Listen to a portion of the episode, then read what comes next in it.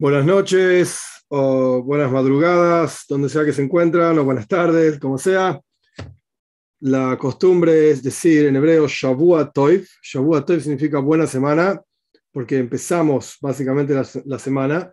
Como ya estudiamos, de hecho, en una clase anterior, el día judío empieza la noche.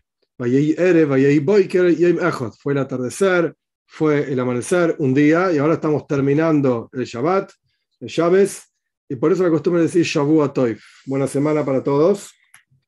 Estamos en esta clase para Bnei en la cual estamos estudiando el texto de la Toira, literalmente de adentro del texto, con algunos comentaristas clásicos.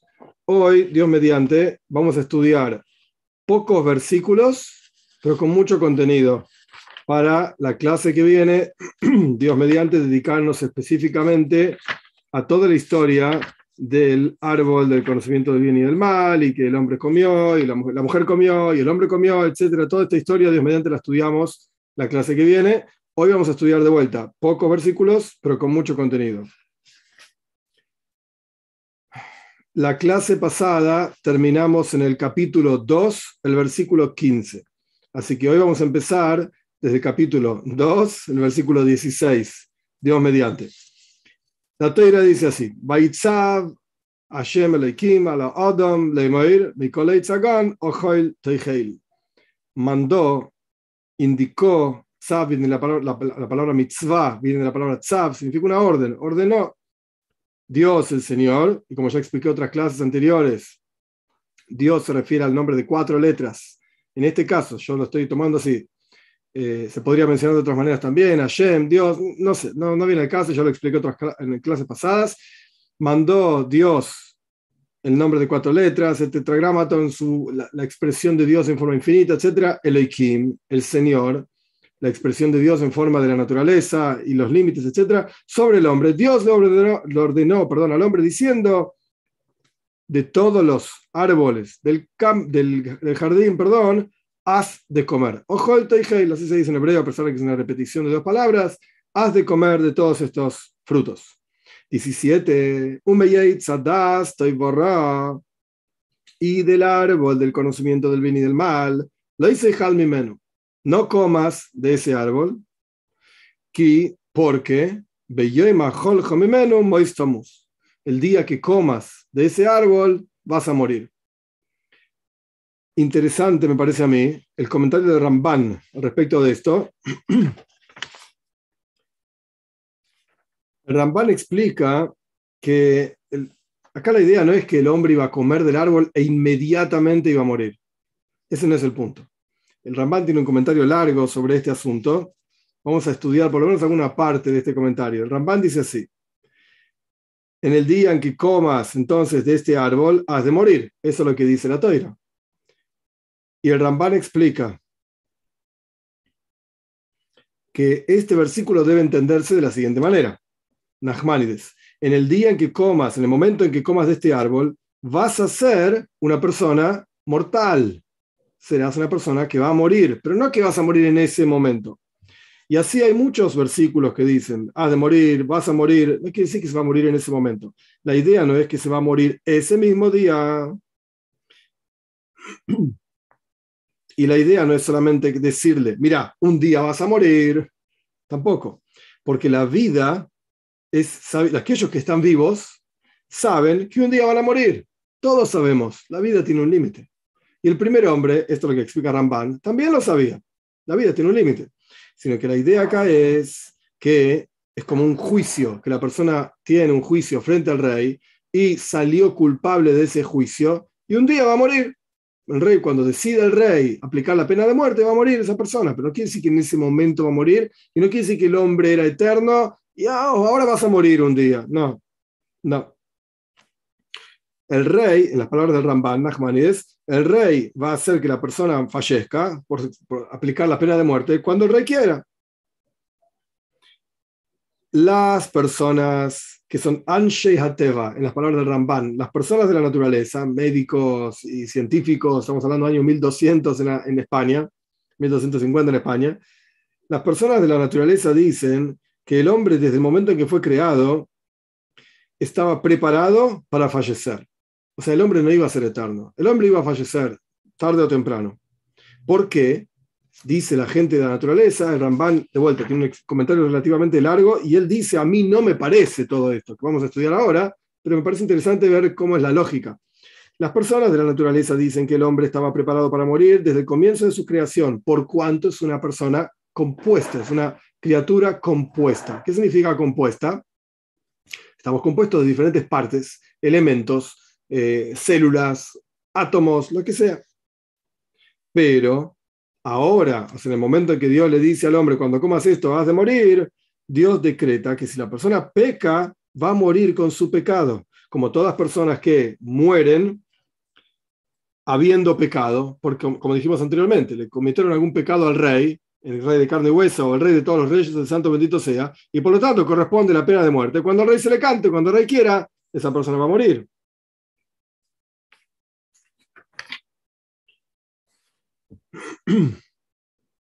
Y así el Ramban trae diferentes ejemplos en la toira, en donde la toira dice claramente, el que come esto va a morir, el que come aquello va a morir, el que hace esto va a morir. No quiere que va a morir en ese momento, instante, comió y murió.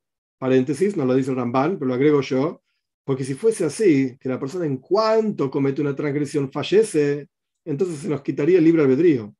Todo el concepto del libre albedrío que el ser humano tiene es, si vos te portás bien, vas a tener una recompensa, te portás mal, vas a tener un castigo, pero el castigo no es inmediato en cuanto la persona se porta mal, porque entonces, ¿quién es el próximo que se porta mal? Si vos comes esto vas a morir, vemos una persona que introduce en su boca esto que, va, que está comiendo que no se puede, ¡pum! Le cae un rayo en la cabeza y lo mata.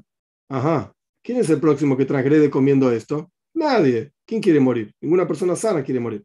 Entonces, todo ese sistema de recompensa y castigo, donde la persona es, castigada, vaga la redundancia, cuando comete algún pecado, está oculto. Es decir, la persona no recibe ese castigo en forma inmediata. Esto es lo que explica Ramban. Cuando la toira dice entonces, has de morir, esto quiere decir, según las personas de la naturaleza, el hombre igual iba a morir algún día, por cuanto está compuesto de diferentes cosas y todo aquello compuesto, vamos a ver cómo Ramban lo explica esto, todo aquello compuesto, tarde o temprano se gasta, se destruye.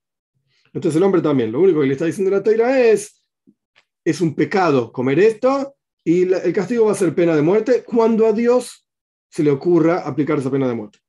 Esto es el primer párrafo, digamos, del comentario de Ramban, Nachmanides. Nuestros sabios dicen, continúa Ramban, nuestros sabios dicen en el Talmud que si el hombre no hubiese pecado, nunca hubiese muerto. Por cuanto el alma es algo supremo, algo muy elevado, y le da vida en forma constante. Y el deseo divino es que en el momento en que es creada esta criatura, el hombre, en el momento en que es creada esta criatura, esté apegado a su alma, el cuerpo apegado al alma, el alma es eterna, el alma vive por siempre y es capaz de dar vida eterna, entonces el hombre viviría por siempre. Y como ya explicamos en otro lugar, etc. Esto es lo que trae Ramban en nombre de nuestros sabios, que es muy diferente, por supuesto, a lo primero que el Ramban dijo. Los hombres de la ciencia piensan así. Nuestros sabios piensan así.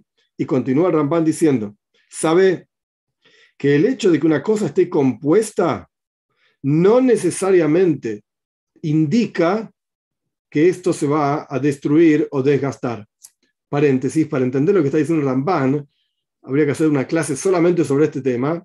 Maimónides, el Rambam, Maimónides, en, su, en varios libros, en, dos de sus libros básicamente, Mishneh y Mori Nebuchim, Maimónides explica, Mishneh es el, es un comentario alágico, es un escrito alágico, y, y Meir es la guía de los perplejos. Maimónides explica que una de las lógicas por las cuales Dios no, decimos que Dios no tiene cuerpo, es porque todo aquello que tiene cuerpo está compuesto. Y todo aquello que está compuesto, tarde o temprano se pierde, se destruye, se rompe, sus partes se van desgastando, etc. y se rompe. Entonces, Dios es eterno, automáticamente no puede tener cuerpo, porque si tuviese cuerpo estaría compuesto, si está compuesto se destruye y Dios es eterno, no pegan las dos cosas juntas, Dios no tiene cuerpo. Esto es lo que dice Maimónides, Rambam. Ramban, Nachmanides, acá está directamente haciendo referencia a eso, a pesar de que no lo dice así, está haciendo referencia a esto y explicando algo muy interesante, muy interesante, en mi humilde, opinión. Sabe, dice Ramban, que la composición, el hecho de que un objeto sea compuesto, no necesariamente indica que esa cosa tiene que destruirse. Tarde o temprano se desgastan sus partes, etcétera, y se rompen. No. Sino que esta es la lógica que utilizan aquellos que tienen poca fe y piensan, katne amono, significa las personas de, poca, fe en las cosas divinas, etc. Y piensan que la creación es eterna, que el mundo es eterno, como Aristóteles, etc. A eso está haciendo referencia. Pero de acuerdo a las personas de fe, que dicen que el mundo es algo nuevo, o sea, Dios creó el mundo en seis días, hace 5.782 años, etc. ¿Por qué Dios decide crear el mundo? Porque quiso, Heifetz, tuvo deseo, deseo crear el mundo. Hay un deseo divino simple de crear el mundo. Esas son las palabras del Ramban. Entonces, la, el, sostén del mundo va a ser todo tiempo que ese deseo dure.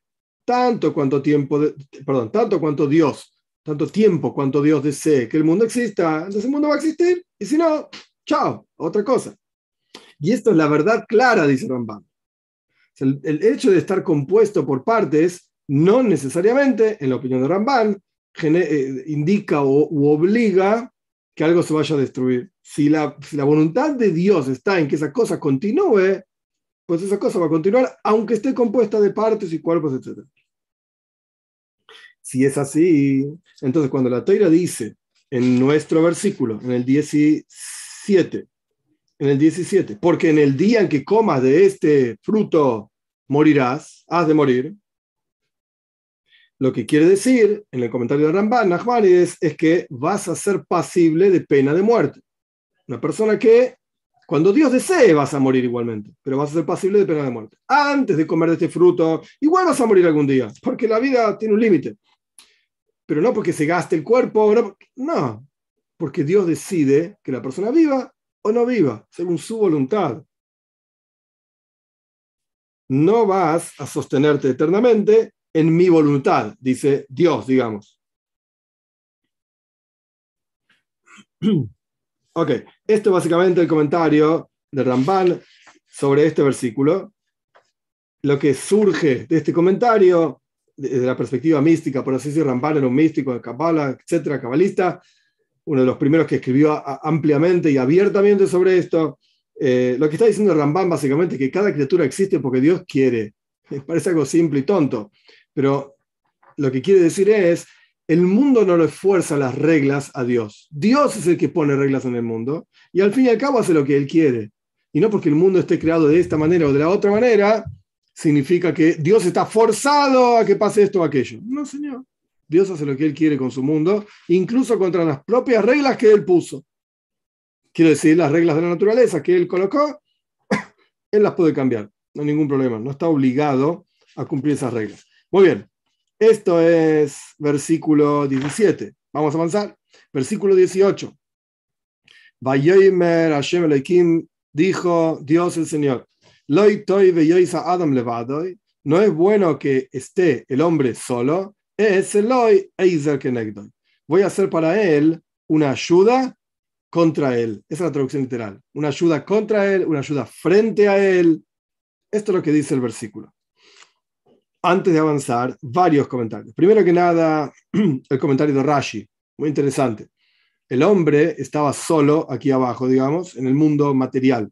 Dios estaba solo, digamos, ahí arriba, por llamarlo de alguna manera, en el mundo espiritual.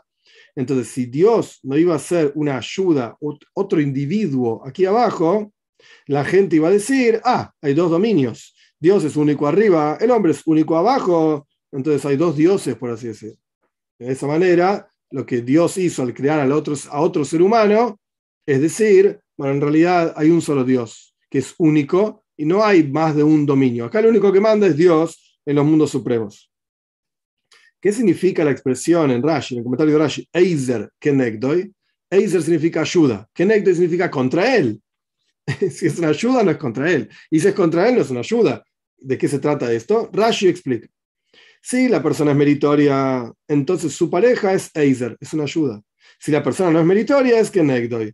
Y va a luchar contra vos, es contra vos. Es ambas cosas a la vez. así explica Rashi.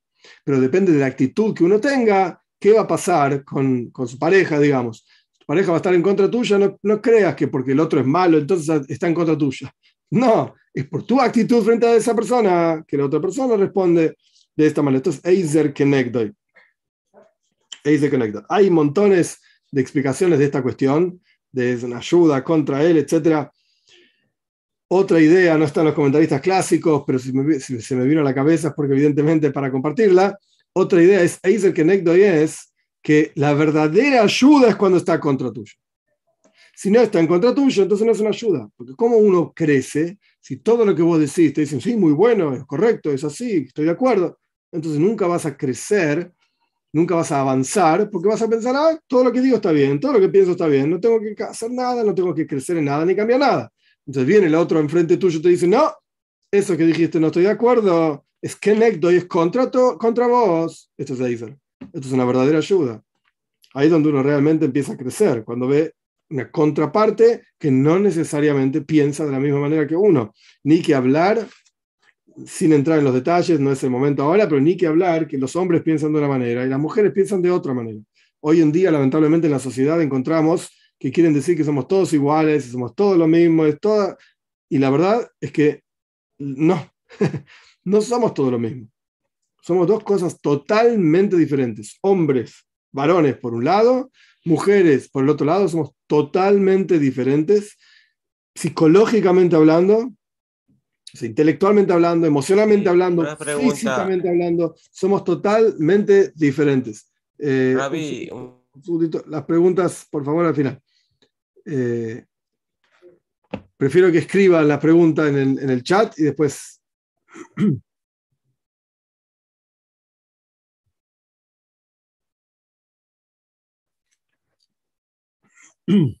Eh, perdón. Entonces, somos totalmente diferentes, pensamos diferentes, sentimos diferentes, etc. Esto es Eiser Kenegde, es una ayuda entonces la mujer contra uno. Esto es el comentario de Rashi más mi explicación. Eh, un segundito.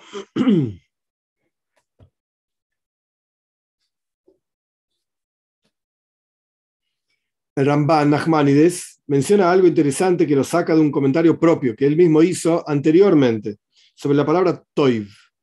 Toiv, para Ramban, para Nachmanides, el concepto es que algo se sostenga en el tiempo. Por eso vamos en la creación, esto lo estudiamos anteriormente en las primeras clases, por eso vamos en la creación, que Dios constantemente dice, vaya ahí, eh, vaya Toiv. Dios vio que esto era bueno, que aquello era bueno, que lo otro era bueno. ¿Qué quiere decir que era bueno? Si Él lo hizo, obviamente que es bueno. Dios es perfecto y todo lo que Él hace está bien. Entonces, ¿qué quiere decir que vio que era bueno? Obvio que era bueno. Entonces el Ramban explica, la Juanías explica, que el concepto de Toiv, bueno, en el relato de la creación y en diferentes lugares en la Torah donde aparece, y en este lugar en particular, significa que Dios le da un sostén a esto, que esto se mantenga de esta manera determinada. En este caso, en nuestro versículo, donde la Toira dice, Dios dijo que esto no era bueno, significa que Dios no quiere que se sostenga de esta manera, que el hombre esté solo. ¿Qué significa esto? Que Dios no quiere, ¿qué es lo que Dios no quiere que se sostenga y que se mantenga solo? Ramban explica de una forma muy interesante. Dice así, no es apropiado en, los ojos de Dios, digamos, esto es lo que él estaría diciendo, lo que Dios estaría diciendo, no es apropiado que el hombre fuese creado solo, solo en este mundo, y no dé a luz. Porque todas las criaturas fueron creadas Zahar una Keiva, varón y mujer, macho y hembra. Todas las, criaturas en general se sostienen en el mundo, etcétera, de esta manera. Incluso las, cosas, eh, el pasto, etcétera, todo se sostiene recreándose, teniendo semilla, simiente, etcétera. Esto es una forma de entenderlo. No es bueno que el hombre esté solo, estaría bueno que dé a luz. Este es el primer comentario del Ramban. Pero, dice el de Ramban, perdón, Nachmanis. Pero, dice Ramban, podríamos decir que hay otra lógica. El hombre fue creado, como dice el Talmud, así lo trae él, du partzufin, fue creado doble, hombre y mujer juntos, pegados. Hay una discusión entre nuestros sabios cómo fue esta creación. Estaban pegados uno cara a cara, estaban pegados espalda a espalda. Ok, podemos discutir eso, está en el Talmud esa discusión, muy bien. Pero el punto es que fueron creados juntos, tanto hombre como mujer. Entonces, primera explicación que trajo Ramban, no es bueno que el hombre esté solo, hey, tiene que tener una pareja, porque si no, ¿cómo van a reproducirse? Si está solo no se puede reproducir. Pero Ramban trae, pará, no es tan simple esto, porque en realidad el hombre fue creado, hombre y mujer juntos. Y más aún, Dios bendice al hombre y a la mujer juntos antes de este relato. Ya en la parsha, en, el, perdón, en el capítulo anterior, Dios le dice, Prurbu, multiplíquense, hagan frutos y multiplíquense y llenen la tierra, conquístenla. ¿Con quién estaba hablando? Estaba hablando con el hombre y la mujer que estaban, en las palabras de nuestros sabios, pegados. Entonces, ¿cómo acá de repente en nuestro versículo 18 viene la Torah y dice, no estaba bueno que el hombre esté solo? ¿Cómo solo? Si fue creado con la pareja, pegados. No estaba solo. Entonces, ¿qué quiere decir que Dios le dijo al hombre que se multiplique? ¿Cómo se multiplicaban si estaban pegados? ¿Cómo es la historia? ¿Cómo hacían? Serrambán explica. Evidentemente tenían una naturaleza en los cuales, a partir de la cual directamente, por esa unión que tenían, obviamente no sabemos ni cómo ni qué quiere decir, pero con esa unión que tenían, de algo le pasaba el hombre a la mujer y tenía la capacidad de dar a luz. Por eso Dios les dice, ambos, cuando estaban pegados todavía, hey señores, hagan frutos y multiplíquense, estando pegados. Ahora, una cara, digamos, era la ayuda de la otra cara a, dar a luz, para dar a luz. Sea como fuere que funcionaba, por donde sea que se lo pasaban, la simiente, etc., pero podían dar a luz de esa manera.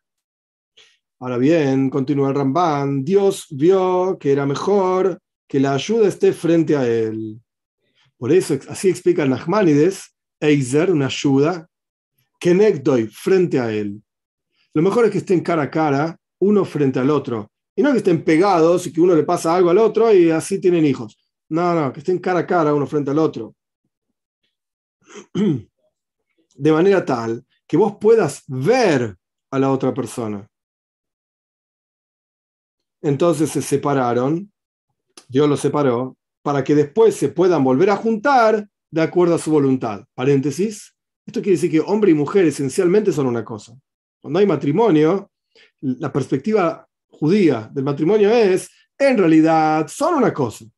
Solo que Dios los separó para que se vuelvan a juntar, de manera tal que cuando se junten haya mucho más placer y alegría, etcétera, porque estuvieron separados. Si siempre hubiesen estado juntos, yo estoy podrido de este tipo que está todo el día al lado de esta tipa, el tipo, lo que sea, porque vivís constantemente juntos, pegados a esta cosa. Entonces están separados a propósito, pero cuando se vuelven a juntar, y esto es lo que dice más adelante la Toira, pues hoy lo pasa de Hot, hoy no lo vamos a estudiar, más adelante serán una carne cuando se junten. ¿Por qué? Porque en realidad son una sola cosa. Están esencialmente pegados, digamos. Por eso la Toira dice, voy a hacer una ayuda para él frente a él. Eiser, una ayuda contra él, frente a él. Rashi entendió el versículo contra él, que Nekdoy es contra él, entonces explica, bueno, si el hombre es buen tipo, la mujer va a estar Eiser, va a ser una ayuda. Si el hombre es un mal tipo, entonces la mujer lo va a volver loco. Van a pelear todo el día, no porque la mujer sea mala, porque él es un mal tipo. Entonces se van a volver, se van a pelear constantemente. Así entendió Rashi, que Nekdoy contra él. El Rambar está diciendo que Nekdoy es frente a él. Y la misma palabra esta, que negdo y neged, la encontramos en montones de lugares, teniendo los dos significados. De acuerdo a cómo entendés el versículo, la lógica, digamos que se aplica a la explicación del versículo. Y después Ramán termina diciendo lo que yo mencioné antes a propósito, que la palabra toif, bueno, significa que Dios quiere que esto se sostenga. Entonces, automáticamente, automáticamente loy que algo no es bueno, significa que Dios quiere que esto no se sostenga. No se sostenga. Esa es la explicación de Nachmanides sobre que no es bueno que el hombre esté solo. El Ibn Ezra dice una frase, digamos, clásica, es mejor dos que uno. En el castellano decimos mejor solo que mal acompañado. Y Ibn Ezra dice, no, no, la cosa no es así. Es mejor estar en pareja que estar solo. Muy bien, avanzamos. 19.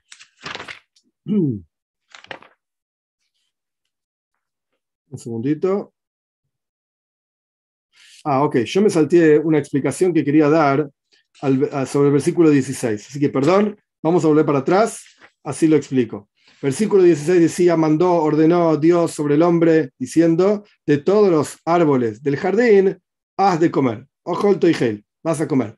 Yo me salté una idea que quería mencionar.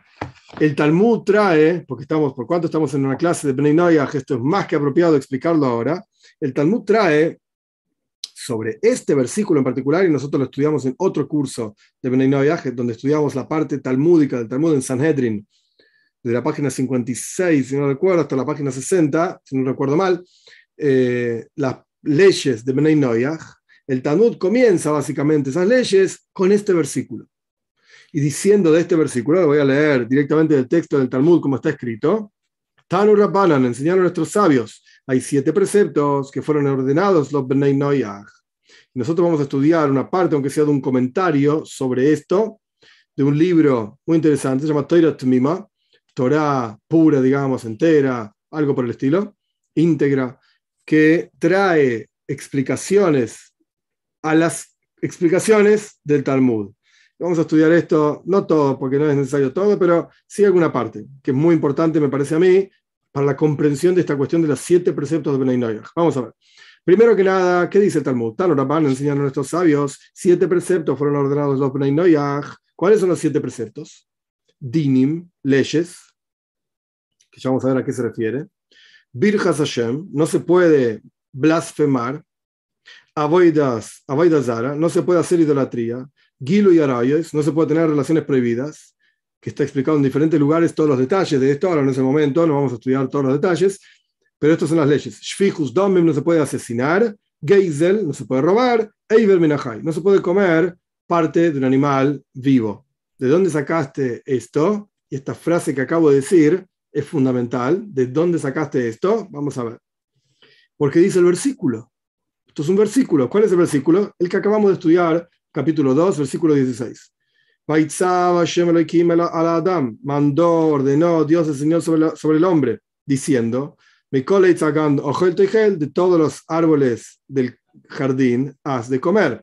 Y explica el, Talmud, cuando la Torah dice ordenó, esto se refiere a las leyes, dinim, establecer un sistema de leyes. Ya vamos a ver qué es. ¿Cómo sabes que la palabra Vaitzaf, ordenó, está relacionada a leyes. ¿Qué tiene que ver una cosa con la otra? Explica el Talmud. Este es un versículo en Payas Valleira que Dios le dice a Abraham, por cuánto lo aprecio, dice Dios a Abraham. ¿Por qué lo aprecio Abraham? Porque él, Yetzave, Vaitzav y Yetzave es la misma palabra, él ordena a sus hijos para hacer Tzedaka u Mishpat. Tzedaka es justicia, Mishpat sería como justicia también en rectitud. ahí vemos que Vaitzav sabe ordenar justicia y rectitud, genera el aprecio de Dios. Esto es lo que dice el versículo respecto de Abraham, pero acá tiene la conexión, que Vaitzav está relacionado al, juicio. Entonces, automáticamente, cuando Dios le dijo al hombre Vaitzav, esto significa que le dio todas las leyes y los detalles de las leyes de establecer cortes de justicia. Esa es la mitzvah número uno. Cuando el versículo, nuestro versículo, en Breishis, dice el nombre de Hashem, esto se refiere a que está prohibido blasfemar. ¿Cómo sabes que tiene que ver el nombre de Hashem, de cuatro letras, etcétera, Yud, Kei, Kei, con blasfemar? Por cuanto la teoría dice en Noikev, Shem Hashem Yumos, Mois Literalmente, el que agujerea, el que blasfema el nombre de Dios, ha de morir. Entonces, el nombre de Dios está relacionado a blasfemar. Entonces, cuando Dios dijo en esta parsha, Baitzaba, Shem mandó Dios, oh, entonces esto se refiere a que no se puede blasfemar. Cuando la Toira dice en nuestro versículo Elohim, que literalmente traducimos el Señor, esto se refiere a la prohibición de idolatría. ¿Cómo sabes? Porque está escrito en Parshas Israel, en la entrega de los diez mandamientos, Lo Elohim No tendrás otros dioses, otros señores, que podemos discutir qué significa otros dioses, si existen otros dioses o no. Ok, es un Payas Israel, hay un video en el canal sobre esto, hay una explicación, diferentes comentarios de Rashi sobre qué significa otros dioses. No está hablando de dioses, ni ángeles, nada por el estilo, pero es para otro momento. El punto es que la palabra Elohim está relacionada con la prohibición de idolatría. Ese nombre de Dios está relacionado con prohibición de idolatría. Por lo tanto, en nuestro versículo, cuando dice la palabra Elohim, se refiere a no cometer idolatría. Continuamos con nuestro versículo en Breishis, al Ha'adam, sobre el hombre, que mandó, el versículo ahora en Breishis, mandó Dios, el Señor, sobre el hombre. ¿A qué se refiere? A la prohibición de asesinato. Como está escrito en Payas Noyach, Dios mediante lo vamos a estudiar, pero mucho más adelante. Una persona que derrama la sangre de una persona sobre otra persona o dentro de otra persona, diferentes explicaciones, tiene que morir. Entonces ahí vemos la prohibición de asesinar, está directamente relacionada con la palabra Adam, hombre. Y después la palabra lemoir, diciendo que mandó Dios el Señor sobre el hombre, diciendo, ¿qué significa esa palabra? Diciendo la prohibición de cometer eh, relaciones prohibidas, tener relaciones prohibidas, sea lo que fuera que quiere decir con la madre, la, hermana, etcétera, diferentes cuestiones. La cuestión es que, ¿cómo, ¿cuál es la relación? ¿Cuál es la relación? En paz, un versículo en Irmiyahu. ¿Acaso un hombre va a mandar a su esposa para ser promiscua, etcétera? Entonces, evidentemente, la, la palabra Lemoir, diciendo, está relacionada, porque el versículo de Nirmiyahu en el capítulo 3 dice la palabra Lemoir, diciendo, hablando sobre relaciones prohibidas. La palabra Lemoir está relacionada con relaciones prohibidas. En nuestro versículo, en, en Breishis, esa palabra representa, significa en el versículo la prohibición que Dios le dio al hombre de relaciones prohibidas. Después termina diciendo el versículo, Mikol Eitz Hagon, de todos los árboles del, del, jardín, esto se refiere a la prohibición de no robar. O sea, podés comer de lo que es tuyo, pero no podés comer de lo que no es tuyo. Y por último, a Joel Teigel, has de comer vas a comer lo que te indico comer y no vas a comer parte de un animal vivo. Punto. Esto es el versículo, esto es el versículo de nuestra Parsha, Parshas Breishis, capítulo 2, versículo 16, y cómo el Talmud en Sanedrin, en 56b, lo interpreta. Perfecto. Tómalo o déjalo, por, por así decir explican el comentario que yo voy a traer de vuelta del de Toilet Mima, explica varios puntos interesantes. Punto número uno, ¿por qué llamamos, de hecho el Talmud los llama así, a todos los seres humanos Bnei Noyach, hijos de Noyach? La explicación es simple, obvia, porque al fin y al cabo, todos los seres humanos descendemos, descendemos perdón, de Noyach. Entonces llamamos a todos los seres humanos Bnei Noyach, hijos de Noyach, descendientes de Noyach. Ahora bien, el, comentario este trae una idea que es extremadamente importante. No vengas a pensar que los siete preceptos de Benay Noyach surgen, se aprenden de este versículo en Breishis. Porque si vos prestás atención en el versículo en Breishis, Dios, ¿qué está diciendo en términos simples, literales, sin entrar en vueltas raras, etcétera? Dios está diciendo al hombre, no comas el fruto de este árbol. Eh, perdón, eh, el, 16, es 17, perdón. En el 16 está diciendo come los frutos de todos los árboles. El 17 dice menos de tal. Anda a comer, sé feliz, come. Enjoy, disfruta tu vida. Eso es lo que está diciendo el, versículo 16. ¿Cómo me venís a aprender de este versículo? un montón de preceptos, que las leyes, sí que porque lo relacionaste a Abraham, y después relacionaste con eh, blasfemar y los diez mandamientos, y hoy veis, mir, cómo sacaste tantas conexiones de un lugar a otro por la palabra que está en común acá y allá. ¿De dónde sacaste todo esto? Entonces el comentario explica algo que es que es obvio, importante tener en cuenta para entender cómo funciona el judaísmo. ¿Y de dónde salen los siete preceptos de Benay el comentario explica, hay una cosa que se llama asmachto en arameo. Asmachto significa apoyarse en algo. La toira fue entregada al pueblo de Israel, al ser humano, de manera tal que la estudiemos, la aprendamos y podamos conectar conceptos con versículos de manera tal que podamos recordarla adecuadamente y no olvidarla mnemotécnicos. Vinculamos una palabra con una idea, de manera tal que en cuanto recordamos esa palabra, ya nos acordamos de toda la idea que está detrás de esa palabra. Esto es lo que está pasando con este versículo. El versículo claramente está diciéndole al hombre, anda a comer lo que quieras, y después el próximo versículo dice, menos esto. ¿Pero qué? El versículo está diciendo, anda a comer lo que quieras, enjoy. Ese es el versículo. Nuestros sabios recibieron como tradición que hay siete preceptos que Dios le indicó a Noyaj, a todos los Bnei Noyaj, a Noyaj original, a Noé, qué sé yo, y después de ahí a todos los seres humanos descendientes de Bnei Noyaj. Después al pueblo de Israel Dios le indica 613 preceptos, se le entrega la Torah, es otra historia. El punto es que hasta ese momento todos los seres humanos tenían estos preceptos indicados por Dios. ¿De dónde sale esto? Es una tradición que nuestros sabios tienen. No lo vas a encontrar en un versículo, a pesar de que en Payos Noyaj podemos discutir y cuando estudiemos eso veremos a qué se refiere. Pero el punto es que es una tradición de nuestros sabios. Y nuestros sabios se apoyaron, esto es la enseñanza talmúdica, nuestros sabios se apoyaron en un versículo determinado para decir, mira, podés recordar todas estas ideas del versículo. Hashem, Elohim, Adam, etc. Mandó Dios, el Señor, cada cosa representa, cada parte del versículo representa una enseñanza determinada de los siete preceptos de Bnei Noyach. Esto es al respecto de la comprensión de la frase talmúdica y de entender que no vamos a encontrar un versículo en la Torah escrita sobre las leyes de Noyach.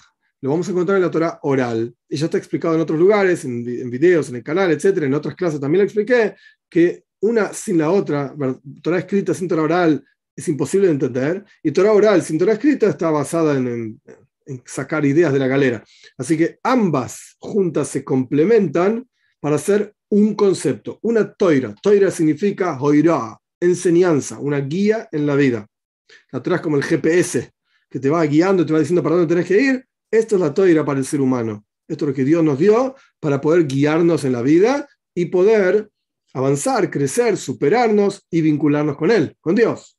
Esto es toira. Esto es un primer asunto que el comentario explica en nuestro versículo. Después el comentarista este trae específicamente al respecto de la mitzvah de Dinim, que ya está explicado en otro lugar también, pero por cuanto este comentarista decidió ligarlo a, esta, a este comentario del, del Talmud, perdón, que está comentando sobre nuestro versículo y estamos estudiando este versículo, me parece interesante mencionar. Al respecto de la ley de las leyes, dinim, juicios, justicia, cortes, etc. ¿De qué se trata? Hay una discusión entre Maimónides, Rambam y Nachmanides, Ramban. La discusión entre ellos vivieron en el mismo lugar en España, no en la misma ciudad, pero en el mismo lugar, en 100 años de diferencia, 150 años de diferencia. El Ramban, Nachmanides es posterior.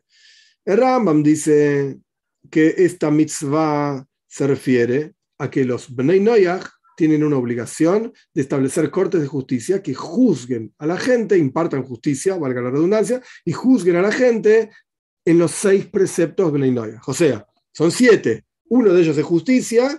Esa justicia, ¿a qué se aplica? A los otros seis preceptos. Esto es lo que tienen que hacer los Bnei Noyach.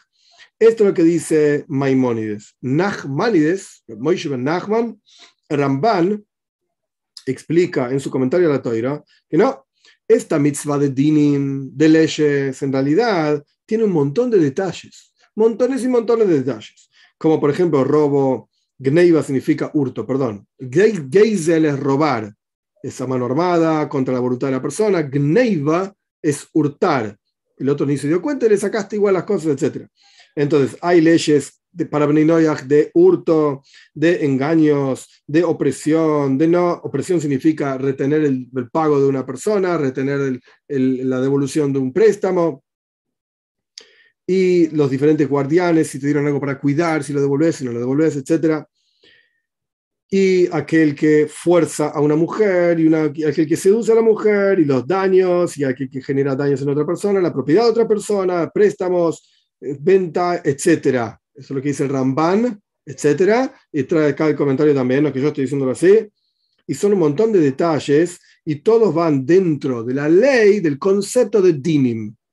Quiere decir que con, con, esta idea el Ramban, lo, que lo, que se está haciendo, por así decir, abriéndonos un poco los ojos, de que cuando la Toira dice, nuestros sabios dicen en el Talmud, que hay siete preceptos de Benay Noyaj, ojo, porque son siete, pero a su vez tienen un montón de ramificaciones. Y no es solamente decir, ah, es siete cosas. No, no, no, no. Hay mucho más que siete cosas. Muchísimo más. De hecho, ahora en un minutito vamos a ver que no, no termina ni siquiera acá en siete cuestiones. automáticamente, terminando el comentario de Ramban de Nachmanides, automáticamente necesita jueces que juzguen e impartan justicia al respecto de todos estos asuntos mencionados. El hurto, etcétera, etcétera. Montones de cuestiones. Ahora, salteando alguna parte que es solamente técnica y no, no vamos a ganar nada ahora entendiendo esto, el comentarista este trae de otro lugar en el Talmud en donde dice que en realidad son 30 preceptos de Bnei En Julin, el Talmud dice Julin, así se llama el lugar, Julin, en la página 92a, dice que Bnei tienen 30 mitzvot. ¿Son 7 o son 30? ¿De qué estamos hablando? ¿Cuántas son? Y el comentario, este es una forma de verlo, hay otras, y de hecho hay un video en el canal específicamente sobre este tema, y si no recuerdo mal, traigo este comentario también, no me acuerdo ahora. El comentario este dice que, fíjate lo que dice el Talmud del otro lugar, que hay 24 ideas, 24 conceptos al respecto de daños. 24 temas que incluye el tema daños. Cuando una persona le genera daños a, otra persona, a la propiedad de otra persona, hay 24 detalles en esto. Entonces, de acuerdo a lo que Nachmanides dijo, que en realidad la mitzvah, el precepto para Bnei de leyes, incluye incluso daños, entonces así explica este comentario que cuando hablamos de 30 preceptos para Noyah son los seis preceptos que ya conocemos, idolatría, etc., más un séptimo que es Dinim, que en realidad incluye 24 asuntos. 24 más 6, 30. Acá sacaste los 30 preceptos de Benay que dice el Talmud en otro lugar. ¿Cuántos son entonces en total? Son 7. Pero hay uno de ellos que incluye 24 cosas, entonces son 30. Por eso el Talmud dice en otro lugar que son 30 y no 7. Así explica este comentario, este asunto. Y por último, otro asunto más que trae este comentario.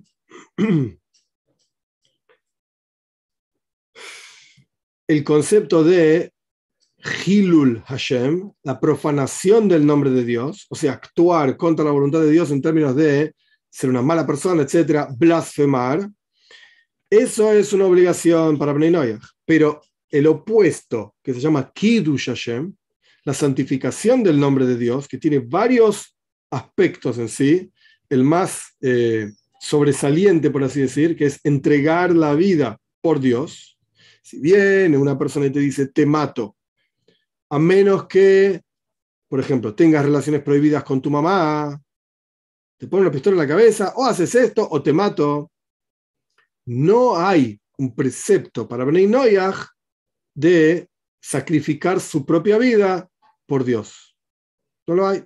Lo que sí existe en el judaísmo es tener una obligación de sacrificar tu vida y no transgredir ese precepto, por ejemplo, en particular. Son tres preceptos en particular, idolatría para el judaísmo. No idolatría, ahora explico. Idolatría, relaciones prohibidas y asesinato si alguien te va a forzar a hacer alguna de esas tres cosas como judío y si no te mata, la mitzvah, el precepto es Kiddush Hashem, santificar el nombre de Dios, morí y no transgredas esos preceptos. Hay montones de detalles que ahora no importan porque no, son, no es una clase para judíos, pero sea como fuere, existe ese concepto de Kiddush Hashem, sacrificar la vida por Dios. Para Bnei Noyah no existe este concepto. No es, una, no es así. No es así. ¿Cómo sabes? Porque el versículo dice claramente de donde se aprende, el versículo desde donde se aprende para los judíos, que hay una obligación de santificar el nombre de Dios. Dice, Israel, voy a ser santificado, dice Dios, dentro del pueblo de Israel. Bueno, dentro del pueblo de Israel y no para el resto de las naciones. Esto lo saca del Talmud, en otro lugar. Sea como fuere, Bnei Noyach están exentos de sacrificar la vida para santificar el nombre de Dios. No, lo están, no están obligados a hacerlo. Esto es lo que yo me salté anteriormente del comentario sobre este versículo, Baitzav, el versículo 16. Vamos a avanzar ahora sí. Perdón que me lo haya olvidado antes. Versículo 19. Estamos en el versículo 19. Vamos a avanzar un poco más rápido para poder llegar a terminar lo que, lo que había pensado. Vamos a ir un poco más rápido. 19. Adama kol Formó Dios el Señor de la tierra todos los animales del campo, y todos los aves del cielo, Adam, y se las trajo al hombre, para ver con qué nombre lo iba a llamar. Adam, Nefesh y todo aquel nombre, digamos, falta la palabra nombre, el texto en hebreo se entiende igual, todo aquel nombre con lo cual el hombre llamaba a esta criatura viva, este es el nombre de esa criatura. Hay quienes dicen que era un nombre así nomás, se le ocurrió decir vaca y dijo vaca, se le ocurrió decir toro, dijo toro, y así sucesivamente. En cuyo caso sería un lenguaje, como son todos los lenguajes de la tierra menos uno, ahora va, todos los lenguajes son, en hebreo se dice skemi. Nos ponemos de acuerdo. A esto lo llamamos libro, libro. Ahora sí, libro, sí, ponen el libro y ya está. En español es así. En inglés, book, book, ah, book, listo, nos ponemos de acuerdo. Este es el nombre que esta cosa tiene. Pero Lashon Koidesh, la lengua santa, no es así. Esto lo explica el Ramban ampliamente. Yo hago un kitsur, un resumen, porque está medio tarde. El resumen es que el, lo que el hombre vio en cada criatura, y esto es el nombre de cada criatura, es la naturaleza de esa criatura.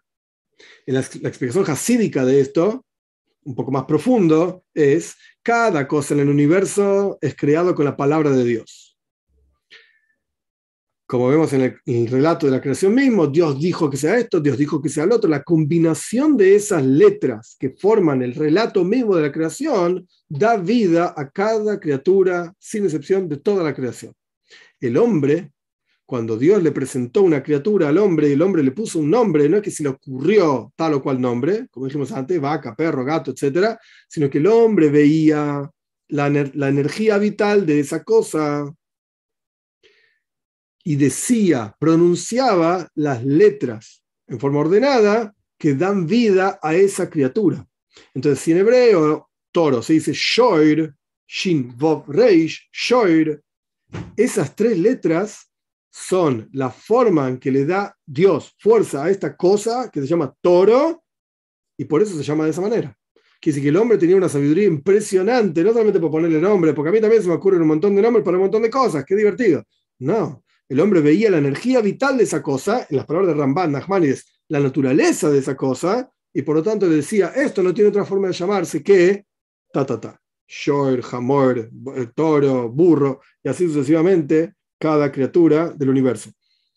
La tradición judía es que el universo entero es creada, creado perdón, con Lashon Kodesh, con hebreo, con ese lenguaje. No el hebreo que se habla hoy en Israel, no tiene nada que ver, porque tiene palabras modernas, expresiones modernas, porque el mundo cambió. Obviamente es un lenguaje igual que el inglés, el castellano, el español, o como sea que el francés, o cualquier otro lenguaje porque obviamente se necesita poder referirse a las cosas modernas eh, de, la vida. Justo hoy yo estaba charlando con mi hijo sobre transformadores en electricidad, electrónica, etc. Transformadores, se Shanai. ¿Qué significa Shanai en hebreo? Viene la palabra Shinui, cambia un transformador, transforma, para los que saben un poco de electricidad electrónica, transforma un nivel de tensión en otro nivel de tensión a través de un campo magnético. es un transformador, cambia algo. Shanai viene de la palabra Shinui, cambio. Hay, es un caso que cambia. ¿Qué es? Un transformador. Claro, en la toira no se habla de electricidad así claramente como un transformador, que con un campo magnético, dos bobinas, etc. No, no habla de esto la toira. Claramente no habla de esto. Entonces, tenemos un lenguaje moderno que nos permite lidiar con el mundo moderno tal y cual lo conocemos. Está perfecto eso. Pero no tiene nada que ver con Lashon Kodesh. Lashon Kodesh es el lenguaje de la Toira, un lenguaje santo con el cual el universo fue creado, es el lenguaje particularmente hablando de la Toira, y el universo fue creado y es creado constantemente con ese lenguaje. Y esto lo vamos a ver más adelante.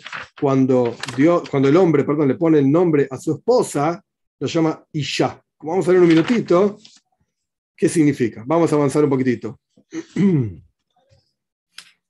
Entonces, oh, perdón, Versículo 20. Vaikra Adam Sheimois. Llamó el hombre nombres. Dejó la behima a todos los animales domésticos, le y a todas las aves del cielo, dejó el a todos los animales del campo. Ule Adam Pero para el hombre, para sí mismo, no encontró una ayuda frente a él, como que ningún animal realmente era pareja y compañero de él. Entonces, ¿qué hizo Dios? Versículo 21, Vayapel Hashem Elohim Adam, hizo caer Dios el Señor sueño sobre el hombre, Vaishon, y se durmió.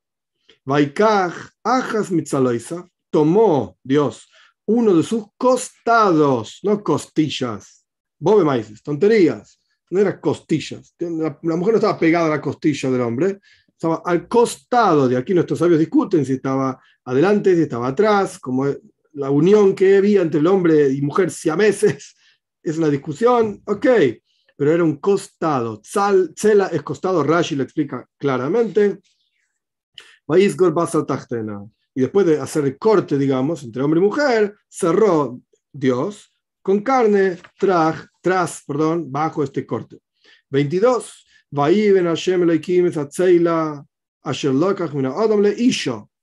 Construyó Dios el Señor este costado que tomó del hombre en mujer.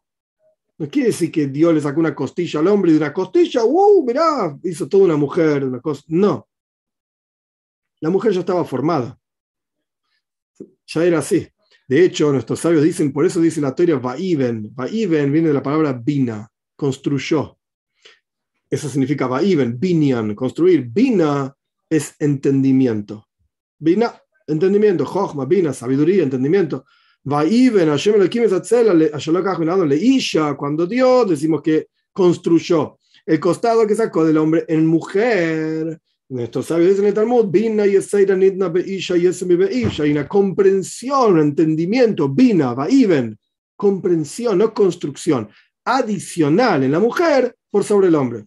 La mujer entiende las cosas de otra manera, como veníamos diciendo anteriormente en esta clase. Construyó Dios el Señor el costado que sacó del hombre en mujer. Vaya a Adam y se la trajo al hombre, se la presentó, mirá, este que estaba pegado a vos, esta que estaba pegada a vos antes, Mirá, acá está, ahora la podés ver, que Negdoy, frente a vos, como decía Ramban Nachmanides.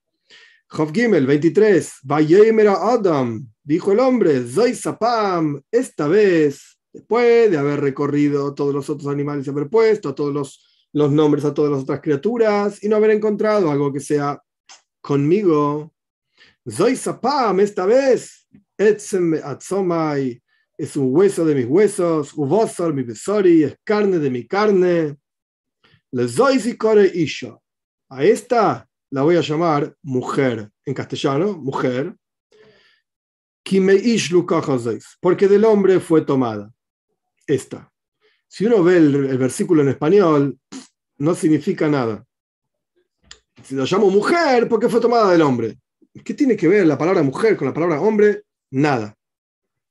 Porque el español es un lenguaje, como dijimos anteriormente, que nos pusimos de acuerdo, yo no, estaba ahí por supuesto, pero se pusieron de acuerdo una serie de, españoles ahí en la época de los romanos, yo qué sé, y dijeron hombre, mujer, chao, a otra cosa.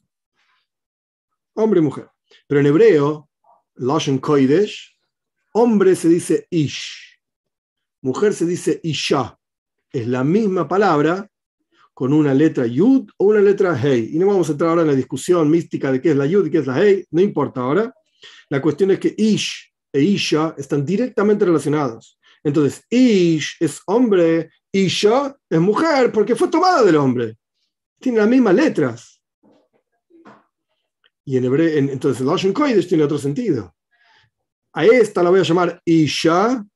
¿Por qué? mujer. porque Isha? me Ish, porque de Ish fue tomada esta. salió de mí. Es mi misma carne, mi misma cosa. 24. Por eso, al Ken es Imoy. Por eso dejará el hombre a su padre y a su madre, y se va a unir a su esposa, y serán una carne. Bien, hasta aquí vamos a llegar en los comentarios. Obviamente serán una carne cuando tengan unión para tener hijos, etc.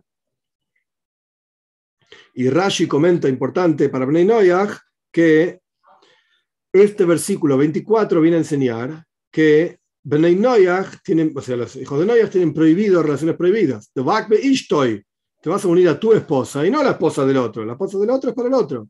Tu esposa es para vos.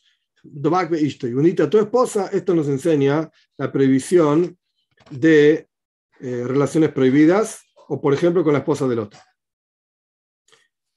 Bien, hasta aquí el comentario de la toira. Dios, mediante la clase que viene, seguimos avanzando en la toira. Vamos a ver algunas preguntas. Luciano pregunta, Luciano Sade pregunta, ¿qué quiere decir la Torah con otros dioses? En la entrega de la toira yo dije que esto estaba explicado en otros lugares. Kitsur, muy, muy en resumen. La toira dice, lo no tengas otros dioses. Esa es la traducción literal. Y la gente dice, ah, entonces la toira misma está diciendo que hay otros dioses. No. Rashi explica de dos maneras diferentes. El Ekim se debe traducir. El Ekim Shel Aheirim. Los dioses de otros. Los que otros dicen que son dioses, que no es para vos. Lo Yelejo, no tengas para ti. El Ekim, dioses, con minúscula. Aheirim, de los otros. Los que otros dicen que es Dios. Esta es una explicación de Rashi. La segunda explicación de Rashi es el Ekim, dioses que son ajeirim, son extraños para quienes los llaman. Se hacen los tontos, como quien dice, no te quiero prestar atención, entonces miro la cara para, miro para otro lado y vos me llamás, hey, tubio, tubio, yo no te doy bolilla. ¿Por qué? Porque me estoy haciendo a propósito un extraño.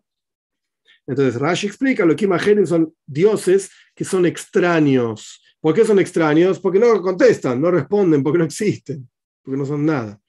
Esta es la explicación de otros dioses en el, texto de los diez mandamientos. Eduardo pregunta, ¿cuál, es la oración, ¿cuál oración es apropiada mencionar al despertarse y al acostarse? Al despertarse, Moy de Ani Lefaneja, está explicada, está en la aplicación también Bneinoyah, está explicada en otros lugares, videos, etc. Agradezco a Dios que me dio vida, etc. Y al acostarse es en tus manos encomiendo mi espíritu, etc. Está también en el, en el Sidur, digamos. Kevin pregunta, ¿era una manzana o una pera? Esto lo vamos a hablar más adelante. El fruto del árbol no era ni manzana ni pera, ni una de las dos, ninguno de los dos. Pero vamos a hablar cuando lleguemos a los versículos ahí. Perdón, Rocío pregunta, el Ekim, este nombre del creador, pensé que se refería a la fiscalidad y nos está enseñando que, que Andes se refiere a otros dioses. ¿Nos puede explicar, por favor? No entendí muy bien, Rocío, la pregunta no entendí qué es la fiscalidad, y, pero Elohim se refiere a Dios como en su expresión de rigor, de severidad. Y Hashem, en general, se hace referencia a Dios como misericordioso. Eduardo pregunta, ¿cuál, ¿cuán válida es la unión que, que hemos adoptado los Bnei ante los ojos de Dios según la tradición que seguimos cuando estábamos en la acera del frente? Deberíamos reivindicarnos en nuestro camino para que sea agradable y buena ante los ojos del Todopoderoso. Entiendo que te referís a unión con tu pareja. No es necesario reivindicar nada. Para nada. Hay un video en el canal Matrimonio para Benay No es necesario reivindicar nada. Es interesante la pregunta, pero no. Mientras vivas y convivas en pareja, uno con el otro, no sean infieles, etc., eh, ya está. No es necesario reivindicar nada. Un segundo que mire las preguntas en YouTube.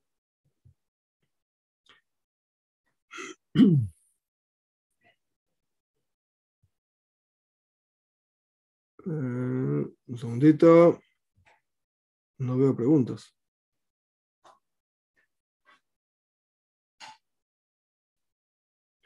Acá pregunta Mark. ¿También el Yetzer te pone en el camino a una mujer que te gusta mucho o solo es Hashem, sobre todo si te gusta muchísimo, etcétera, si es idolatría? Mm, Hashem es el único que maneja el mundo y es el que pone las oportunidades o las circunstancias en la tierra para que uno tome la decisión que corresponda. Puede ser que haya una mujer que te guste mucho. Eh, hay que ver si corresponde acercarse no acercarse, es la mujer de otro. Esta es otra cuestión, eh, pero claramente es Hashem el que maneja su mundo y pone las circunstancias para que uno tome decisiones que correspondan, según su voluntad, la voluntad de Hashem.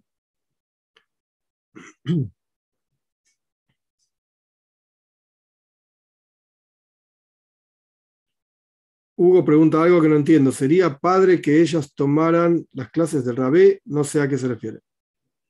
No entiendo qué, tiene que ver padre ahí. Sabrina pregunta si enfrentados debería, debe referirse también a sus reflejos. ¿A qué se refiere reflejos? Las diferentes inclinaciones somos muy diferentes, claramente.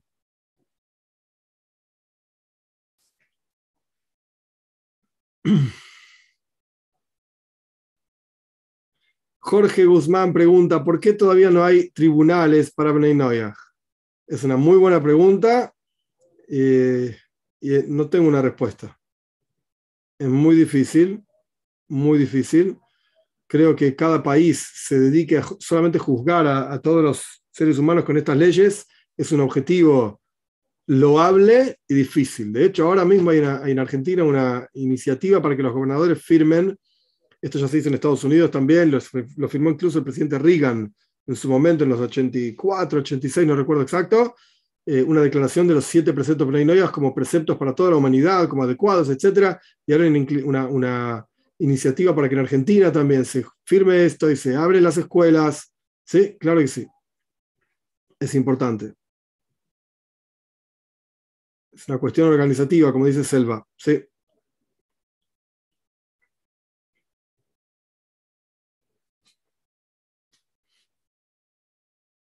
No entiendo la, pregunta de Val. ¿Ves? Si uno por amor lo quiere hacer, ¿qué es lo que quiere hacer? ¿Entregar su vida por Dios?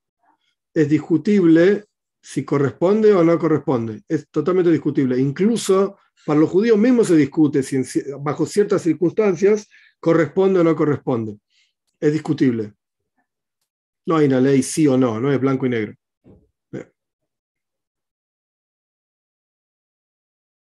Un segundito.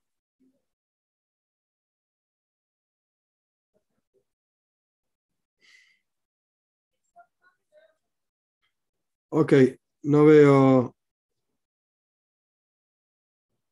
Ah, padres tipo copado, bueno, en otro país. Ok, sí, claro que sí, hay que estudiar, sin duda.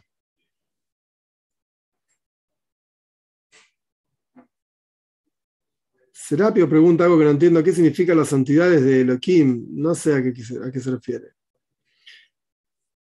No, no lo sé. Muy bien, gente. No van a hacer pregunta, ¿el dinero también puede ser Dios ajeno al Dios altísimo? Claro que sí, cuando uno se dedica su vida a eso y entrega su vida por eso, pues el dinero, el deporte, la belleza, hay muchos, entre comillas lo digo, dioses extraños de los cuales hay que protegerse muchísimo, muchísimo, muchísimo. Muy bien, gente, Shavua Toev, que, tengas todos, que tengan todos una excelente semana. Eh, y Dios mediante seguimos. Ahora la semana que viene es Pesach, así que probablemente no haya video, no haya clase en vivo. Dios mediante, eh, seguiremos la otra semana y vayan viendo en el, en el canal, en la parte de comunidad, las, las informaciones y los diferentes lugares. Acá una pregunta más. Gustavo pregunta si Eva estaba pegada a Adán, ¿por qué Hashem le hablaba solo a Adán? ¿Era un ente o una persona de carne y hueso? No, era una persona de carne y hueso, estaba pegada a él. Pero si vos te prestás atención en el relato, está en plural. Cuando Dios dice, Pru, Urebu, Umilu, esa hagan frutos, multiplíquense, todo, en plural, y, conquisten la tierra. Estaban los dos ahí. Y Dios les estaba hablando a los dos. Ya. Muy bien, gente, Dios mediante, seguimos entonces. Vendrán más informaciones en el próximo, en el próximo lugar, en el canal, de, en el canal, en la parte de comunidad. Shabu a excelente semana para todos.